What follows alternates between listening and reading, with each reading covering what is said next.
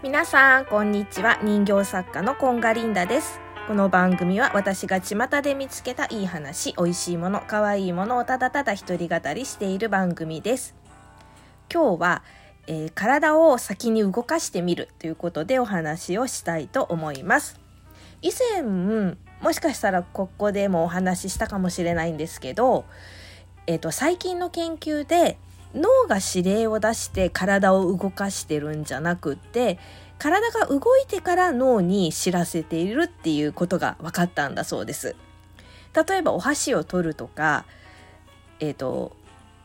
まあ、電話をスマホを触るとかそういう動きも全部体が動いてから脳に指令あ動きましたよって言ってるっていうことなんですね。じゃないと大谷翔平さんみたいな剛速球を打ち返すことはできないんだって投げてからえっ、と大谷翔平が投げましたって言ってさどんな球が来るか分かんないじゃない？それを見極めて、えっと脳がこう打ちなさいって指令を出してからバットを振ったんだと全然間に合わないんだって。で確かにさあの反射神経で例えば暑いとか痛いとかって思った時に今みたいに声が出るじゃない？と同時に多分体、えっと、を避けるじゃん。その暑いものから遠ざけたり痛いものから遠ざけたりあるいはその暑かった場所痛かった場所に手を添えるとかそれってさいちいち脳が言ったから動いてるわけじゃなくってえっ、と感じたからというかもうその瞬間に動いて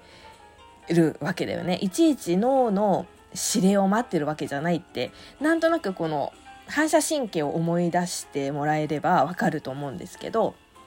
でね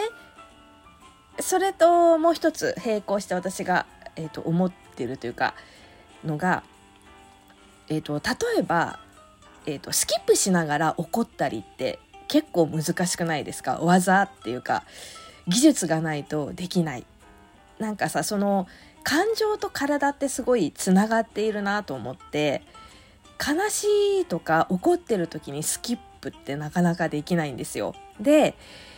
ちょっとね実験してみてるんです私最近。最近、えー、と毎日ね夜ウォーキングで歩いてるんだけどここのところちょっと友達が一緒に歩けない状況で一人で歩くことが多いんですね。でそういう時って私実験をよくしていて例えばなんかえっ、とマントラを唱えるなんか私は大丈夫とかそういうことを声に出して唱えて歩いてみるとかそういうことも実験でやったりしてるんだけど最近流行っているってこう私の中で流行っている実験がまず体でえっ、と感じるというか体を動かしてみるっていうことをやってるわけ。でえっ、と簡単に言うと歩いてる時だからそんなに体もね自由なに動けるわけじゃないから、えっとまず口角を上げてみるわけ。で口角を上げてる時って難しいこととか考え事ってできないんですよ。で考え事をし始めると自然と口角が下がって口がね真一文字みたいになってるの。口角を上げるってちょっと筋肉をさうんってこう上げるっていう動作筋肉を動かしてるじゃない？でそうするとそれプラスちょっとね思ったのがえっと顎も少し上げるっていうか上を空を見上げるような感じ。少し上を見上げるんです目線を。そうすると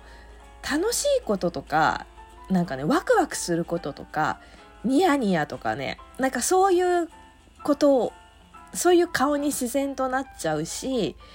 頭の中に出てくるものもなんかそういうことでネガティブなこととか考え事とか難しいことっていうのが出てこなくなっちゃう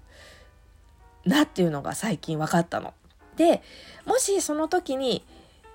ああそういえばああれやんなくちゃとかああお金が足りないなとか明日嫌だなとかっていうふうに思い始めると体がどうなってるのかなって観察してみるとやっぱりね目線が下がっていて、えーと、眉間にシワが寄って口角上げてたつもりがだんだん下がってきて真一文字に「ん?」って噛みしめる、えーと、顎を噛みしめるっていうのかな歯を食いしばるみたいな感じになってるっていうのが分かったの。でじゃあ、えーと、いつもさ私がここで言ってる波動を上げるとかっていうのは気分を良くしてるってことじゃない？そんなさキャーとかワーとかワクワクみたいなの感情じゃなくてよくって本当に、えーと、気分よく過ごしてるだけで波動って高くなるからそのネガティブな思考を入れない時間をなるべく長くしたいわけじゃない？そしたらやっぱり口角を上げて顎を上げて上をちょっと目線を上げるっていうのがすごい効果的だなっていうふうに思いました。あとねもう一個手を上に上げるっていうのも気持ちが上がるあのアクションだなっていうふうに思って例えばさ怒りの時とかも怒りとかって手を上げがちじゃないなんか「もう!」とかって悔しいみたいな時もさ手を上げがちなんだけど怒りってパワーなんだよね。なんか強さみたいなパワーがある時。本当に自分が弱っててもうパワーも自分にはもう力がないとかパワーがないっていう時って本当に手も上がんないっていうかさ拳を握ることもできない感じになっちゃうと思うの。で上を上げ手を上に上げるとやっぱりね気持ちも上がる。顔も自然に上を目線も上に上がるしっていうことがちょっと実験して思ったのでなんかそのさあ悲しいとか辛いっていうことを感じるのも大事だと思うんだけど今はそれを感じたくない時間とか感じるなら感じるでね多分集中してやった方がいいと思うんだけどそうじゃなくってもう今日は気分よく行きたいわっていう時はちょっと体を先に動かしてみる。筋肉を動かしてみるっていうのをやってみてほしいなというふうに思いましたね。あとね筋肉もそうなんだけど細胞になんか訴えるみたいな作用もある気がします。なんか私最近ね顔を、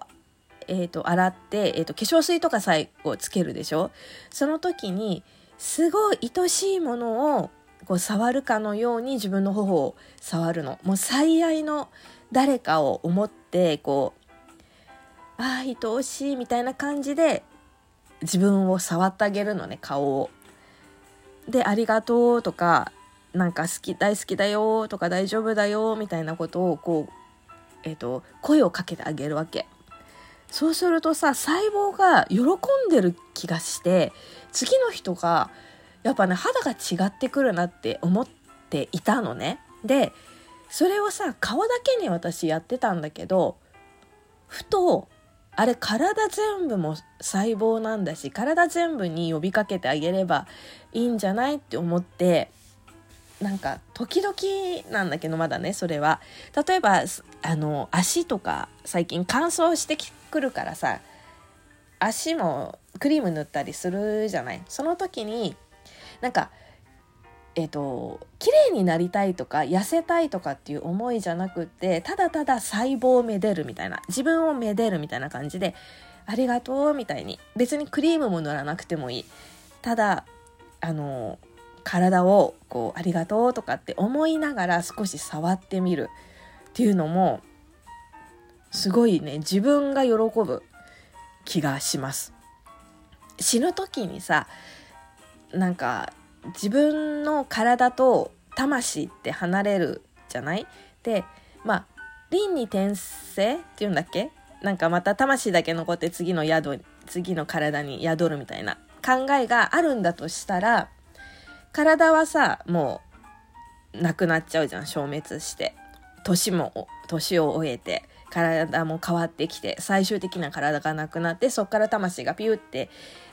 離れた時にその魂がもうほんとあんたなんて大嫌いだったとかさ体と魂がさ喧嘩し合ってたら嫌じゃん。っていうのを人からちょっと聞いたことがあってなんかそれは嫌だって思ったわけ。だからそうやって体と魂が仲良くなれるようにもうもうあんたの体に宿れて最高みたいなあんたの顔でよかったよみたいにさなれたらいいじゃない？最後。もう本当ありがとね。今までありがとね。みたいな。100年間あんたの体とあんたの顔に宿れてよかったよ。みたいな感じでさ魂がさヒューって抜けてったら最高じゃないと思ってちょっとそれをやってみてるわけ。ちょっともし気が向いたらやってみてください。まあ、とにかくね口角を上げるとか腕を上げるっていうのはかなり気分をこう上げるのに効果的なんじゃないかって、えーと、リンダ調べで思いましたのでやってみてください。では今日も最後まで聞いていただきありがとうございました。では。